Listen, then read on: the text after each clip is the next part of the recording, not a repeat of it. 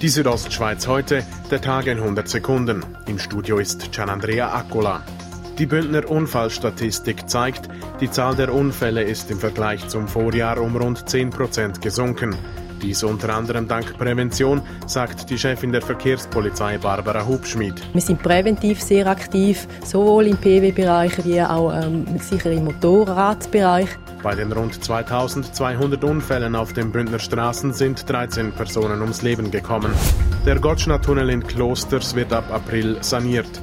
Da während des Umbaus der gesamte Verkehr durch Klosters umgeleitet wird, müssen verschiedene Maßnahmen getroffen werden, sagt Hubert Schöpfer von der Gemeindepolizei Klosters. Also von Langquart her und von der Wos oben haben wir Lichtsignal installiert. Innerorts wird es zudem 30er-Zonen geben. Zwei Hängebrücken sollen künftig die Schienschlucht bei Solis überspannen. Damit soll der Tourismus im Tal gesteigert werden. Erste Vorgespräche mit privaten Investoren für das 6 Millionen Franken Projekt seien geführt worden, sagt der Präsident der Gemeinde Albula, Daniel Alberin. So sind wir zuversichtlich, dass man Investoren findet für das Projekt. Die Eröffnung der Hängebrücken ist für 2021 geplant, vorausgesetzt die Stimmbevölkerung stimmt zu. Am 1. Aprilwochenende findet die Bündner Jugendsession statt.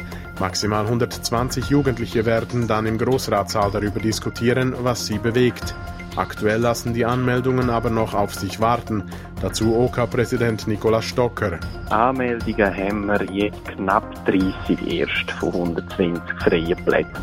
Die Südostschweiz heute, der Tag in 100 Sekunden, auch als Podcast erhältlich.